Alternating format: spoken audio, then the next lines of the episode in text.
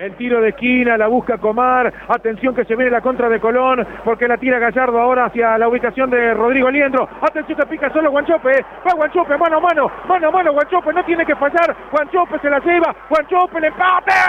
¡Gol!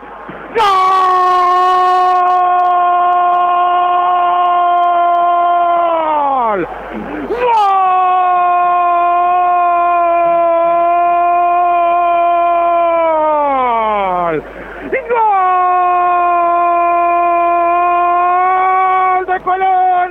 ¡Gol de Colón! ¡Gol de Colón! ¡Gol de Colón! ¡Gol de Colón!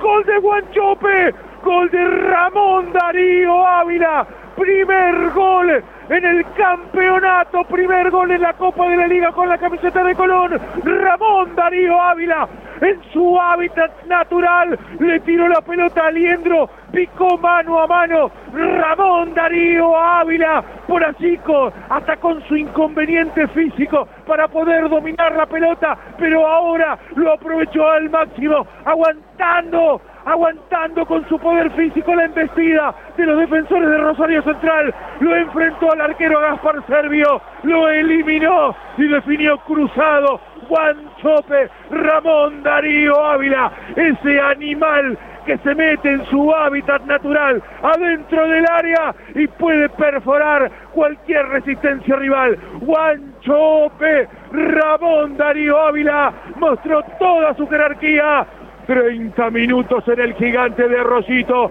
Un partido complicado, pero lo empata Colón por la jerarquía de Guanchope. Ramón Darío Ávila. Rosario Central 2. Colón 2.